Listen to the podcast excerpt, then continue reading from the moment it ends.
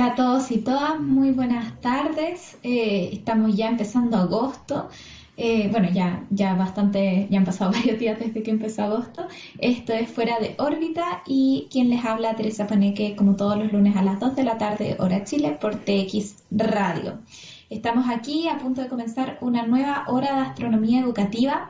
Hoy día, al igual que lo que hemos hecho los meses anteriores, a principio de mes, vamos a estar revisando qué fue lo que pasó en la astronomía, en este caso durante julio, cuáles fueron quizás algunas de las noticias que resaltaron, algunos de los descubrimientos que han llamado la atención durante este mes. Vamos a estar hablando sobre eh, un agujero negro supermasivo en las épocas tempranas del universo. Vamos a estar hablando, por supuesto, de planetas, ya lo habíamos mencionado la semana pasada, que se descubrió gracias a un método de imagen directa, por primera vez un sistema planetario múltiple en torno a una estrella similar al Sol, pero vamos a discutir también que los planetas que se, que se descubrieron son bastante distintos a los que tenemos en nuestro propio sistema solar, así que de ahí se van a poder sacar conclusiones muy interesantes respecto a la formación de los sistemas planetarios. Y finalmente vamos a estar destacando un descubrimiento eh, que indica hacia la posibilidad de estar viendo una estrella de neutrones.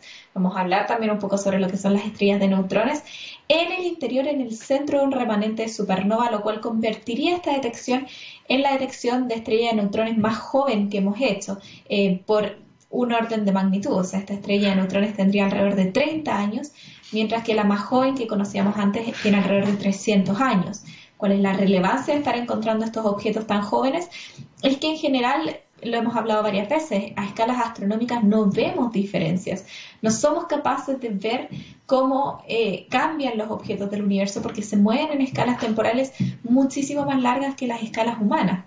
Sin embargo, cuando estamos hablando de fenómenos que son relativamente rápidos, tales como las explosiones de supernovas, sí vamos a ser capaces de observar si es que tenemos la tecnología adecuada y vivimos en una época privilegiada desde el punto de vista tecnológico, con instrumentos tales como ALMA, que fue el que se ocupa en este caso, y vamos a poder ver objetos en su momento de nacimiento, vamos a poder ver objetos muy jóvenes y poder analizarlos dentro de los próximos 30 años, que suena a mucho, pero es muy breve en las escalas de tiempo estelares, para poder ver cómo van evolucionando y poder entender mejor las características de estos objetos en las épocas más tempranas.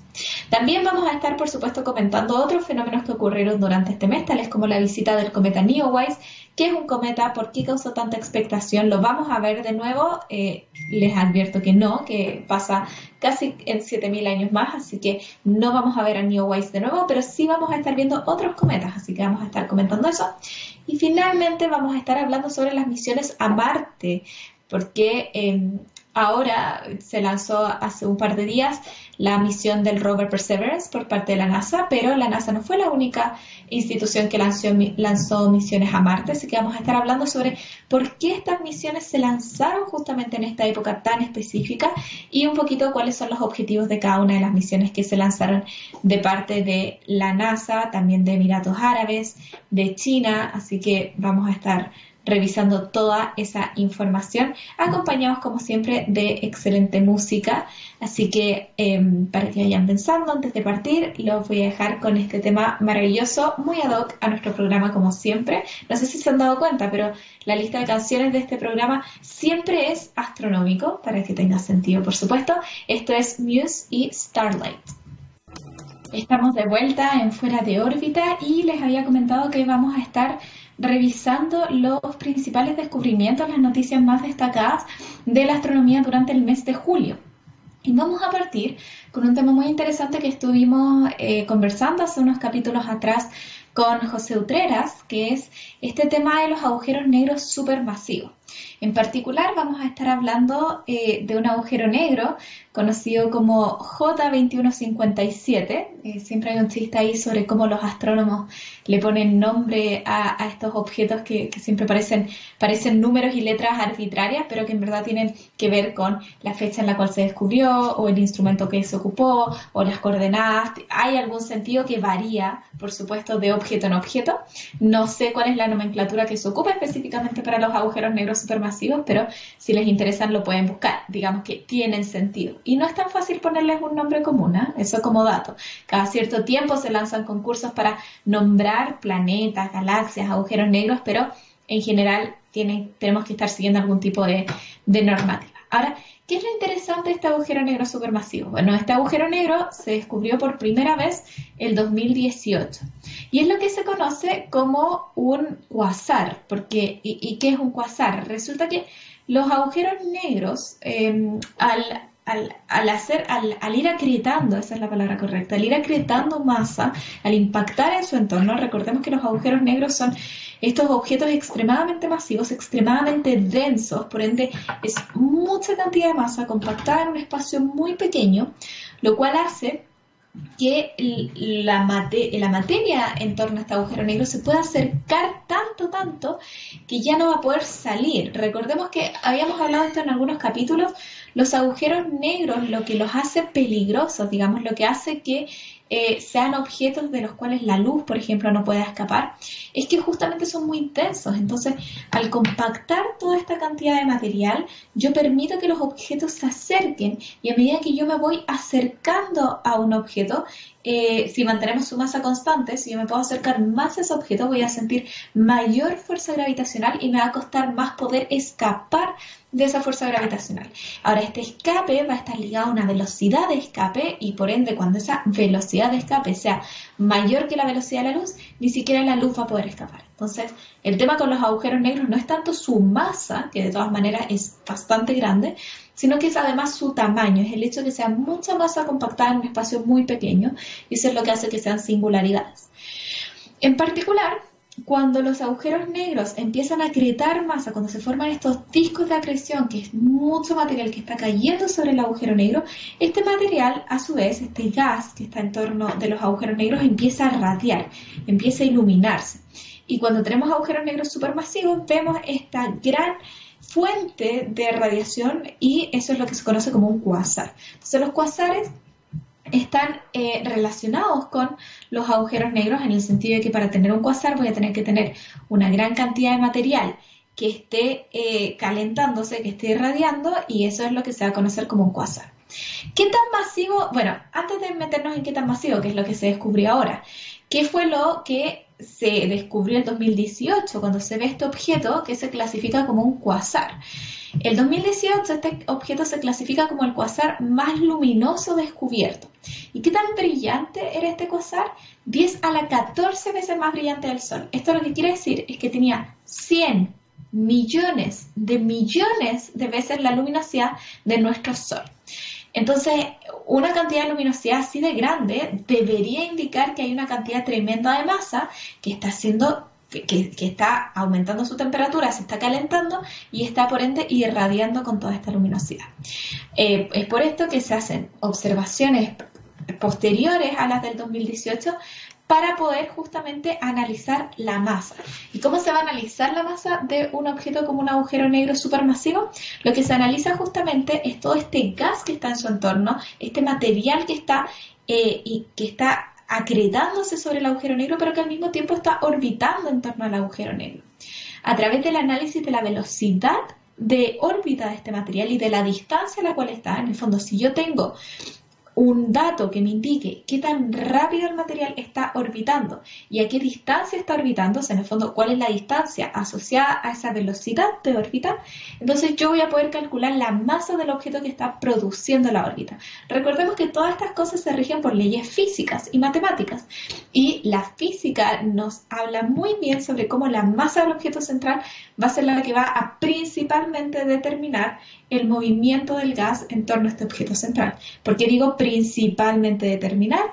Porque hay casos cuando la masa del entorno es lo suficientemente grande o cuando hay otros objetos que también estén impactando gravitacionalmente a este pedazo de gas que yo estoy viendo, donde eso no va a ser así. Y hemos discutido, por ejemplo, eh, sobre cómo la materia oscura se puede descubrir en las curvas de velocidad de galaxias, porque vemos que las velocidades a grandes distancias no se comportan como deberían comportarse.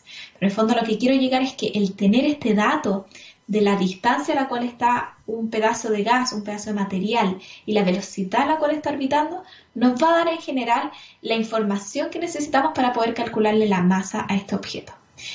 Y lo que se descubre es que no solamente este objeto es el más brillante que se ha descubierto en cuanto a los cuasares, sino que además es extremadamente masivo. La cantidad de masa que tiene este objeto es aproximadamente la mitad de la masa de todas las estrellas que hay en nuestra Vía Láctea. O sea, solamente en este objeto, en este agujero negro supermasivo, tengo el equivalente a la mitad de la masa de nuestra Vía Láctea. Eso es tremendo. Y además, ¿cuánto es el espacio en el cual todo este material está está comprimido para que tengamos una idea sobre las densidades, esto que yo les decía, que no es solamente la masa del agujero negro, sino que es el tamaño el que hace que tenga este efecto en su entorno, bueno, la distancia es apenas un 1% de la distancia que hay entre nuestra, nuestro Sol y la estrella más cercana, que es Alfa Centauri a 4 años luz. O sea, estamos hablando de que tengo la mitad de la masa de nuestra galaxia, quiero que esto que, que lo revisen porque es tremendo lo que estoy diciendo la mitad de la masa de todas nuestras estrellas, de nuestra galaxia, comprimida en una distancia equivalente a un 1% de la distancia entre el Sol y la estrella más cercana. O sea, imagínense ustedes si de los cientos de millones, miles de millones de estrellas que tenemos en nuestra galaxia, tomáramos la mitad, las pusiéramos en filita entre nuestro Sol y la estrella más cercana, claramente se pasarían. Podemos hacer el cálculo, de hecho voy a hacer el cálculo para la próxima sesión todo ese material está comprimido en un 1% de la distancia. Es es una singularidad, por eso al final estos agujeros negros tienen este efecto. Eh, pero les mencionaba que además este es uno de los agujeros negros más masivos que hemos encontrado y no solamente llama la atención por su masa, sino que además por la edad. Hemos hablado en otros programas que uno, a través del análisis de la luz, de las propiedades de la luz que me llegan de cierto objeto, yo puedo determinar aproximadamente eh, en qué momento del universo, hace cuánto tiempo esa luz se emitió, porque a medida que un objeto queda más eh, está más alejado de nosotros, la luz va a tardar más tiempo en llegar, pero además ese objeto, producto de la expansión del universo, se va a estar alejando más rápido de nosotros. Y estas velocidades van a causar un efecto sobre la luz que yo recibo y analizo, que se conoce como el corrimiento al rojo, y a partir de eso yo puedo determinar más o menos a qué distancia está y también, por supuesto, en qué momento del universo está ocurriendo esta observación, porque si el objeto está a 100 años luz, eso quiere decir que lo que yo estoy observando ocurrió hace 100 años. En el caso de este objeto, este objeto eh, se encuentra más o menos a mil millones de años desde el inicio del universo. Eso quiere decir, nuestro universo tiene aproximadamente 14 mil millones de años. Esto quiere decir que este objeto está a 13 mil, 12 mil, más de 10 mil millones de años luz de distancia. O sea, está muy lejos. La luz que nos llega es luz de épocas muy tempranas del universo. Y aquí viene la gran pregunta, ¿cómo formamos estos agujeros negros supermasivos en las épocas más tempranas del universo? Les voy a volver, los voy a volver y las voy a volver a redirigir a la maravillosa entrevista y conversación que tuvimos con José Utreras hace ya un par de semanas, creo que el mes pasado, sobre los agujeros negros supermasivos, donde él comentaba este problema, que estamos viendo agujeros negros muy grandes en épocas muy tempranas del universo. Y esto nos da algún tipo de señal respecto a cómo se tuvieron que haber formado, porque los agujeros negros, si bien acumulan masa, no pueden acumular masa muy rápido, porque a medida que acumulan masa, a medida que la masa acreta sobre el agujero negro, esta misma masa también produce un efecto de ir frenando eh, toda la masa que va cayendo. Entonces no es un proceso exponencial, no es que cada vez vaya acretando masa más rápido. Pero pueden volver a esa conversación que tuvimos donde José lo explica muy bien eh, y explica este mismo dilema. Entonces, lo que tenemos de nuevo es que confirmamos otra vez que hay objetos muy masivos en épocas muy tempranas del universo y por supuesto esto va a dar para mayores observaciones e ir viendo y tratando de ilucidar un poquito más las características de este objeto que parece ser tan singular tanto por lo brillante como por, eh, por su masa que es increíblemente grande. Nos vamos a ir a otro objeto, vamos a ir de, de, estas cosas más extrañas, más singulares, a finalmente llegar a nuestro sistema planetario parecido a nuestro sistema solar. También les había mencionado que se encontraron posibles señales de una estrella de neutrones al interior de la supernova 1987A. Y aquí, 1987 eh, indica en este caso, lo que yo les decía, esta nomenclatura que se le da, a el año en el cual se observa esta supernova. Las supernovas, hemos hablado, son objetos, em, son, momentos al, final del de, ciclo estelar de una estrella muy masiva o eh, producto de la interacción entre una enana blanca y una gigante roja, que, que las, observamos, nunca sabemos a priori cuándo va a ocurrir una supernova, eh, y se observan estas grandes emisiones de energía, los telescopios se redirigen a poder observarlas y se trata de entender un poquito qué es lo que está pasando. Hemos observado bastantes supernovas. En el caso de esta supernova, sin embargo, que fue la supernova 1987A, eh, en base a los remanentes que dejó esta explosión, que, fueron bastante singulares porque ese mismo día se detectan eh, neutrinos en la Tierra, lo cual da a pensar que producto de esta supernova se había generado una estrella de neutrones, que es también un objeto muy denso, similar a un agujero negro, pero no tan denso. Es cuando la estrella que explota es una estrella muy masiva, pero no tan masiva. Entonces esto hace que la masa al contraerse no colapse en un punto extremadamente denso y una singularidad, que va a ser el agujero negro, sino que alcance a frenarse en un tamaño que de todas maneras va a ser muy denso para que se hagan una idea. Eh, una cucharadita de este, de, esta estrella que tiene 25 kilómetros de tamaño, de, ancho, o sea, en 25 kilómetros tenemos material varias veces eh, la masa de nuestro Sol. Si nosotros sacáramos una cucharadita de esta estrella, entonces tendríamos eh, más o menos la masa de una de todos los edificios o más de la ciudad de Nueva York, que es el ejemplo que dan aquí en la noticia oficial, que a través de una cucharadita del material, de lo denso que es este material, una cucharadita equivaldría a todos los edificios de la ciudad de Nueva York. Ahora, ¿qué es lo que ocurre? Esta supernova, les había comentado, el día que se observa esta explosión, también se detecta eh, radiación de neutrinos sobre la Tierra, entonces se dice, bueno, estos neutrinos nos van a indicar que lo que se produjo aquí no fue un agujero negro, sino que fue una estrella de neutrones. Sin embargo, en los últimos 30 años, observaciones de esta supernova no habían sido capaces de ver nada. La supernova, pueden buscar la imagen de nuevo, 1987A, deja un anillo de material y en el interior esperaríamos, en el caso de que haya una estrella de neutrones, poder ver algo y no se había podido ver nada hasta que, gracias a las nuevas observaciones de ALMA, que nos muestran una resolución exquisita del interior de, este remanente de supernova, se ve un pequeño, una pequeña motecita, digamos, un blob de polvo que está irradiando.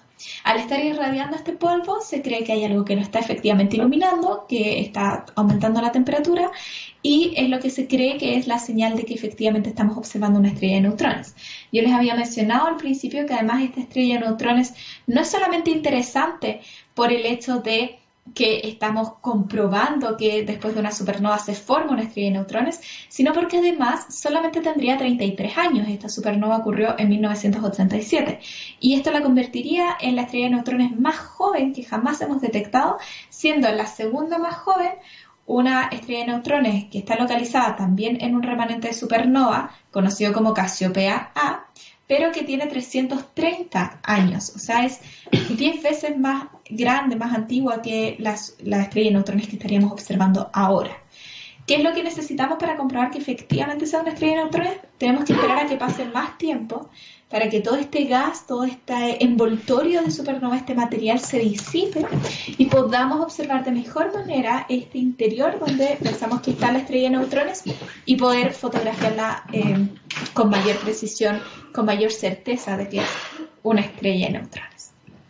El último, eh, el último comentario de lo que había pasado en julio Respecto a estas novedades científicas, lo voy a analizar un poquito rápido porque ya lo habíamos mencionado la semana pasada, que es este sistema múltiple de planetas en torno a una estrella semejante al Sol, que es capturado mediante un, un sistema de detección planetaria conocido como detección directa.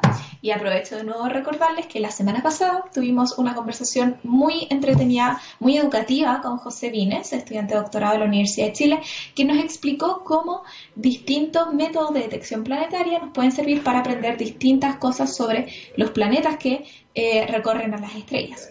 En particular, el método de imagen directa es uno de los métodos más complejos para poder detectar planetas porque depende de observar la radiación de los planetas, pero esta radiación de los planetas va a ser difícil de observar cuando tenga una estrella que está emitiendo muchísimo más brillo, muchísima más intensidad.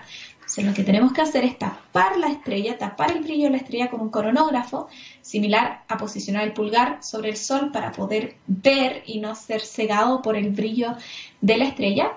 Y esto nos va a permitir, si es que los planetas son lo suficientemente calientes, si tienen la suficiente radiación, poder observarlos. Pero los planetas también tienen que estar en sectores muy específicos, porque si están muy cerca de la estrella van a ser tapados por el coronógrafo y si están muy alejados de la estrella no van a estar a las temperaturas necesarias como para poder irradiar.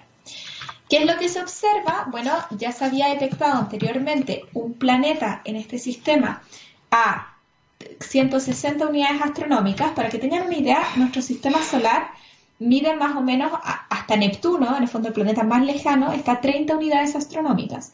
Aquí estamos detectando un planeta a 160 unidades astronómicas, o sea, cinco veces más lejos o más que lo que está Neptuno. Y lo que se encuentra en este, en este nuevo estudio es otro planeta adicional a 320 unidades astronómicas, o sea, dos veces más lejos que el anterior, 10 veces más lejos que lo que está Neptuno de nuestro Sol. Estos planetas además son mucho más masivos que los planetas que detectamos en nuestro sistema solar. Son planetas de 6 y 14 veces la masa de Júpiter.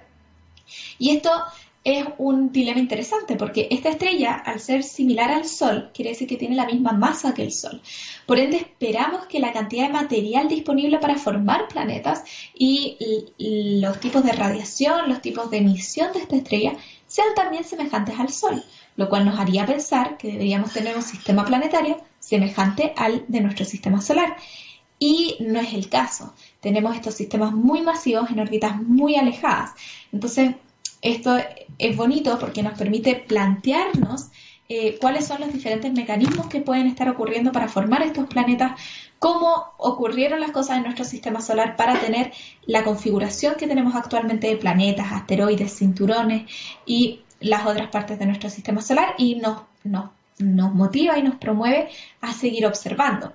Hoy día también han salido, justo hoy, eh, observaciones muy bonitas de otros discos protoplanetarios, otros sistemas jóvenes, donde vemos que el material se puede expandir a grandes distancias. Podemos tener el polvo concentrado en 60 unidades astronómicas, pero el gas puede extenderse hasta 1000 unidades astronómicas. Entonces, lo que queda claro es que cada vez que logramos observar más cosas con la tecnología que tenemos, con los instrumentos que tenemos, nos asaltan más dudas, porque en cada momento estamos observando cosas extremadamente distintas en diversos sistemas y tratar de explicarlo, tratar de formar una teoría que pueda explicar todos los casos que observamos se vuelve complejo, pero es uno de los desafíos más bonitos de la astronomía y en este caso uno de los desafíos más bonitos también de mi área, que es la formación planetaria. A la vuelta de esta canción vamos a estar conversando sobre eh, las misiones a Marte, sobre el cometa Neowise y con eso vamos a ir ya cerrando lo que nos dejó Julio en la astronomía. Esto es Franz Ferdinand y The Universe Expanded. De vuelta nuevamente en Fuera de órbita, hemos estado hablando en este capítulo sobre lo que nos dejó Julio en la astronomía ya revisamos desde un punto de vista científico, bueno, que lo que viene también es científico, pero desde un punto de vista quizás de publicaciones, de artículos científicos, eh, hablamos sobre este descubrimiento de uno de los agujeros negros supermasivos más masivos, con mayor cantidad de masa, y también en épocas muy tempranas del universo conversamos sobre eh, la posible evidencia para haber encontrado una estrella de neutrones extremadamente joven en el interior de los remanentes de una supernova de 1987. Y eh, también conversamos de nuevo sobre este sistema planetario múltiple que se observa en torno a una estrella tipo Sol. Eh, un sistema que si bien orbita una estrella muy parecida al Sol, pareciera tener una arquitectura muy diferente a la de nuestro sistema solar. Ahora, si ustedes estuvieron pendientes de redes sociales durante julio, también van a haber sabido, van a haber escuchado sobre los dos temas que quiero que toquemos ahora, que fueron la visita del cometa Neowise, que se pudo observar con maravilloso detalle en el hemisferio norte, fue un poquito más complicado en el hemisferio sur, desafortunadamente. Yo no la pude ver, espero que alguien de quienes nos estén escuchando la hayan podido ver, hayan podido disfrutar, porque la verdad es que las imágenes eran preciosas. Y también sobre los lanzamientos a Marte, eh, las nuevas misiones eh, robóticas que se enviaron a Marte de parte de China, Estados Unidos y los Emiratos Árabes. Eh, ahora, vamos a partir con el cometa Neowise. El cometa Neowise se acercó desde comienzos de julio, se pudo ver acercándose a la Tierra pasó por su punto más cercano, de hecho, a principios de, mes, y eh, lo pudimos observar más o menos hasta la primera veintena de, julio. el punto más cercano al Sol fue el 3 de julio. Em, y lo observamos en su punto más cercano a la Tierra el 23 de julio. Sin embargo, ahí era difícil verlo ya porque al estar muy cerca de la Tierra y lejos del Sol, eh, no, se apreciaba con, no se apreciaba tanto la presencia del cometa. ¿Qué son los cometas? Los cometas son parecidos a los asteroides en el sentido de que son remanentes del periodo de formación de nuestro sistema solar. Sin embargo, a diferencia de los asteroides que están compuestos principalmente de roca y de polvo, estos cometas tienen además una gran capa de hielo eh, por encima de toda esta roca y este polvo. Y es este hielo el que hace que los cometas dejen esta cola, una cola que puede tener millones de kilómetros de largo. Esto, ocurre porque los cometas provienen de sectores muy alejados del sistema solar. Esta es otra diferencia que tienen con los asteroides. Los asteroides provienen de los lugares más internos del sistema solar, vienen principalmente del cinturón de asteroides que se encuentra entre Marte y Júpiter. Por ende, sus órbitas son todas órbitas que se desenvuelven en las partes internas del sistema solar. Por otro lado, los cometas provienen de los sectores más alejados. Es por eso que tienen estas capas de hielo, porque eh, la, la cantidad de gas que hay en los sectores alejados del sistema solar en las épocas de formación es mucho mayor y las temperaturas también son más bajas, lo cual permite que este hielo se deposite encima de los granos de polvo y cree toda esta capa en torno a los cometas. El hecho de que provengan de lugares más lejanos del sistema solar también es lo que hace que sus órbitas sean tan largas y que por ende los cometas sean objetos que identificamos pero que vemos muy pocas veces. Vamos a hablar del cometa Halley como un ejemplo, que es quizás el más conocido, porque pasa cada 76 años por la Tierra y eso permite que la gente lo pueda ver más de una vez o al menos una vez en sus vidas. ¿Qué es lo que ocurre con Neowise? Bueno, Neowise tuvo, ya les comentaba, su acercamiento más, eh, más cerca con el Sol en el 3 de julio y su punto más cercano a la Tierra, donde aún así pasó a 100 millones de kilómetros, el 23 de julio. A medida que estos cometas se alejan del Sol, dejamos de verlos porque los cometas no tienen luz propia, sino que reflejan la luz del Sol y eh, su cola también deja de ser visible porque esta cola es producto de que se está calentando y está en el fondo eh, evaporándose este gas, este material de las partes eh, más exteriores de los cometas. De hecho, cada vez que los cometas pasan cerca del Sol, están en riesgo de ser destruidos, de fragmentarse o de, de romperse, porque en el fondo se calientan, se deshacen, son como bolas de hielo gigantes.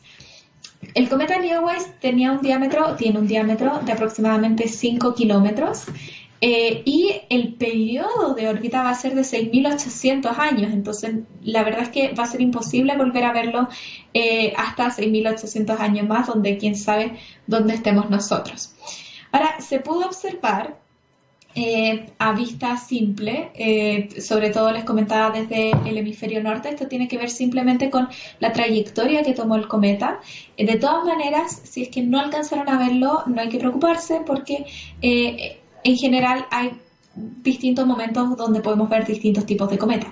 Este cometa en particular era muy bonito porque se veía de manera muy brillante, tenía un brillo bastante... Perdón. la alergia ya, ya se nota que está empezando la primavera por aquí. Ahora vamos a hablar, les comentaba antes del cometa Halley. El cometa Halley pasó por última vez sobre la Tierra en 1986. Yo no había nacido, así que yo no lo he visto. Y la próxima vez que va a pasar va a ser el 27 de julio, o sea, imagínense, próximamente el 2061. Vamos a estar en un capítulo de Fuera de órbita hablando sobre el cometa Halley más o menos en estas mismas fechas. Eh, alrededor del 27 de julio del 2061 deberíamos volver a ver el cometa Halley. Eh, si a alguien le interesa, en la página de la NASA también hay un conteo en vivo de cuánto falta, que serían exactamente 40 años, 11 meses, 24 días y 5 horas con 18 minutos. Así que eh, si alguien quiere anotar eso en su teléfono para estar atentos al cometa Halley. El cometa Halley es un cometa bastante famoso porque se ha observado a lo largo de las épocas por mucho tiempo, o sea, desde los 1700 incluso hay algunas eh, conexiones con observaciones hace más de 2000 años, en el año, eh, o sea, en, los años más hace mucho tiempo atrás que se está observando este cometa porque pasa cada 76 años. Las dimensiones son de más o menos 15 kilómetros por 8 kilómetros, o sea, es un cometa bastante grande.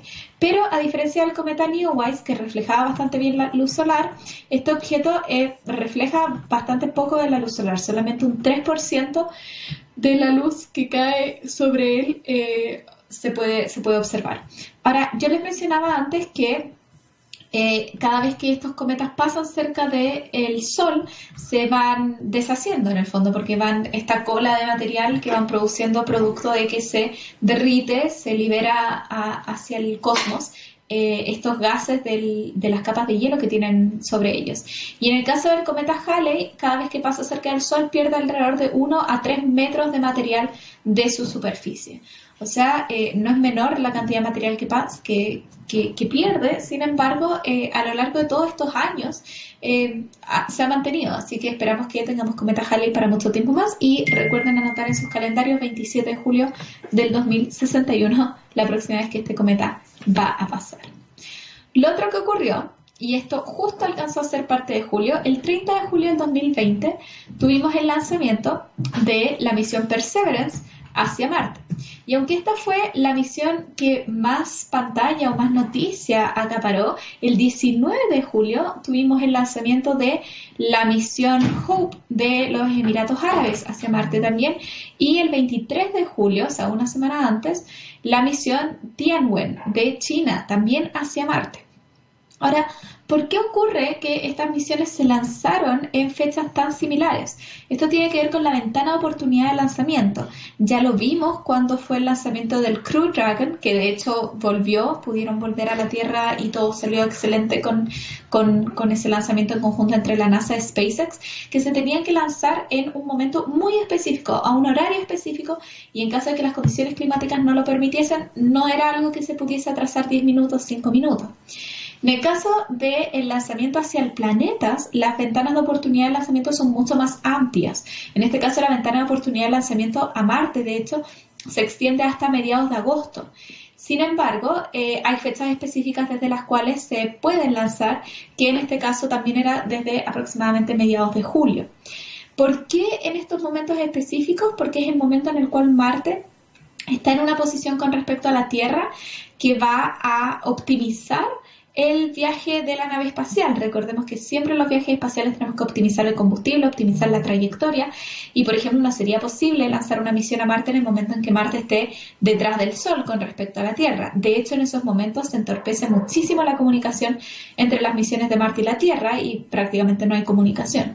Entonces, necesitamos aprovechar estos momentos en los cuales Marte se encuentra en una posición donde podemos eh, lanzar esta órbita. Y eh, ¿Cada cuánto tiempo ocurren estos periodos? Aproximadamente cada dos años y dos meses, o sea, 780 días, eh, que tiene que ver con los periodos del planeta Marte con respecto a la Tierra. la próxima apertura, la próxima posibilidad de lanzamiento va a ser entonces entre el 2022 y el 2023. Y ya hay misiones que pretenden ir a Marte en esa época. Entonces, para que tengan ojo también, no es posible mandar misiones a Marte en cualquier momento, sino que las misiones que se manden a este planeta tienen que ser siempre eh, cada dos años aproximadamente. Por este año no hay más misiones que estén planificadas para lanzarse al planeta rojo y todas estas misiones no son tripuladas, sino que son misiones robóticas. ¿Cuáles son los objetivos de cada misión específica? En el caso de la misión de China y de la NASA, ambas son misiones que tienen como propósito la búsqueda de señales de vida antiguas en el caso de la NASA y presentes también en el caso de China. Lo van a hacer desde dos eh, miradas bastante distintas. Perseverance, que es el robot, el rover de la NASA, va a estar sobre suelo, va a estar haciendo un trabajo en terreno, junto con un pequeño helicóptero que se llama Ingenuity. Eh, eh, se, determinó que Perseverance además va a, aterrizar en un sector muy específico que es un cráter donde se pensaba que antes era un gran oasis que estaba repleto de agua líquida quizás y que por ende podría haber algún tipo de señal de vida microbial muy temprana eh, que pudiese detectar este robot. Además, el tema de que lleve un pequeño helicóptero, este helicóptero Ingenuity, va a ser un vuelo de prueba. En el fondo va para ver si es posible también recorrer y analizar Marte desde el aire, no solamente desde el suelo. Em, otra novedad de Perseverance además es que va a ser capaz de guardar muestras. No solamente va a analizar, a fotografiar, sino que también va a guardar muestras y esas muestras la idea es que queden acumuladas en el sector de aterrizaje para que una futura misión, quizás tripulada de extracción, las pueda traer a la Tierra y poder analizarlas en laboratorio. La misión eh, liderada por China de Tianwen también tiene un rover que va a estar sobre tierra, pero además también va a tener eh, va a estar en órbita por un tiempo para también poder analizar la atmósfera. Y la misión Hope de Emiratos Árabes, yo encontré muy interesante esta misión, va a ser una misión dedicada exclusivamente a analizar eh, los cambios climáticos en Marte, a poder analizar el clima. Va a ser como un satélite meteorológico que va a estar analizando la atmósfera de Marte, eh, los cambios climáticos que ocurren sobre este planeta. Ahora, si bien estas misiones tienen como objetivo buscar vida o entender mejor el planeta, también está la misión de caracterizarlo de mejor manera, pensando en futuras misiones que quizás sean tripuladas y que nos lleven a conocer más sobre el planeta rojo. Así que de todos modos va a ser muy interesante. Estas misiones se espera que lleguen al planeta en febrero del próximo año. Es un viaje bastante largo, así que ahí vamos a estar atentos a qué es lo que pasa. Y como siempre, la canción que viene ahora, antes de ya darle el cierre a este capítulo de Fuera órbita, tiene mucho que ver con esto. Eh, estamos yéndonos más allá del sol y esto es Beyond the Sun de Shinedown. Y ya estamos despidiendo este, este nuevo capítulo de Fuera de órbita esta vez eh, partiendo agosto, como siempre, con el repaso de lo que fue el mes de julio. Em, ya vamos a ver qué se nos vienen para los próximos capítulos, porque la verdad es que ya terminamos toda esta idea de eh, ir haciendo un descalamiento de lo más grande de la expansión del universo, llegando hasta los planetas, pero yo creo que ahora nos toca la escala más pequeña, que es lo que hay dentro de nuestro sistema solar. Y también quiero aprovechar de em, pasarles el aviso de que durante las próximas semanas voy a estar realizando cursos para niños eh, en conjunto con la Universidad de Chile. Pueden encontrar toda la información en mis redes sociales, Terepaneque en Twitter y en Instagram. Y además, si están escuchando esto en vivo, eh, mañana martes 4 de agosto voy a estar ofreciendo dos charlas gratuitas a público general sobre este mismo tema, sobre eh, planetas, sobre Marte específicamente, si es que existen los marcianos, si es que podríamos vivir en Marte. Así que van a estar muy divertidas. También pueden encontrar mi información en mis redes sociales. Eh, como siempre, muchas gracias por acompañarme en esta hora de astronomía. Gracias también por mantenerse en la sintonía de TX Radio y cualquier tema astronómico que quieran conversar, siempre están todas las redes abiertas para poder recibir sus ideas, sus comentarios, sus preguntas y poder responderlas de la mejor manera posible. Cosas importantes que pasaron en la astronomía durante julio entonces. En primer lugar, seguimos observando eh, hacia, el, hacia los lugares más alejados de nuestro universo, encontrando estos objetos extraños, agujeros negros supermasivos, increíblemente masivos y también muy luminosos en épocas muy tempranas de nuestro universo, lo cual desafía eh, las proyecciones teóricas sobre cómo se forman de manera tan rápida estos eh, objetos realmente monstruosos. Eh, y para eso también les recomiendo nuevamente que vuelvan a escuchar la conversación que tuvimos con José Utreras respecto a agujeros negros supermasivos. También estamos viendo después de estos remanentes de supernovas, supernovas que hemos podido detectar, supernovas que explotaron hace 30 años, estamos siendo capaces, gracias a los avances tecnológicos, de observar en el interior de este remanente y ver cuál es el resultado posterior de una supernova. Eso es algo que yo encuentro precioso. Y en este caso lo que conversamos durante el programa era la presencia de una estrella de neutrones, también un objeto extremadamente denso, pero no tanto como un agujero negro, no alcanza a ser una singularidad y alcanza a tener velocidades de escape que evitan que la luz quede atrapada dentro de este, este punto, este objeto en el espacio. Y finalmente, yéndonos quizás a temas más locales, tenemos una estrella muy similar al Sol, pero con planetas muy distintos al Sol, que hemos descubierto gracias al método de imagen directa, que además es un método que, contrario al de velocidades radiales o al de tránsitos, que los pueden revisar en la conversación que tuvimos con José Utreras la semana pasada, perdón, con José Vines la semana pasada, hemos tenido a dos José en el programa. Eh, en este caso, los planetas son eh, visualizados directamente, le sacamos una imagen, entonces tenemos la certeza de que esta señal está proveniendo de eh, este planeta en específico y eso hace muy interesante el hecho de que estemos viendo planetas tan distintos y tan alejados a lo que vemos sobre eh, nuestro sistema solar, nuestro propio sistema planetario en torno a una estrella de una masa solar. ¿Qué es lo que se viene durante agosto? Vamos a tener que revisarlo en septiembre. Eh, espero que agosto sea un muy buen mes para la ciencia. Espero que tengamos descubrimientos asombrosos. Y eh, nuevamente les repito la invitación a comentar, a ser parte de este programa, hacerlo de manera más interactiva y hacerme saber cualquier duda, cualquier cosa de la cual quieren que hablemos sobre la astronomía. Sigan en la sintonía de TX Radio. Y nos despedimos con otro tema astronómico. Esto es Astro Girl de Sud.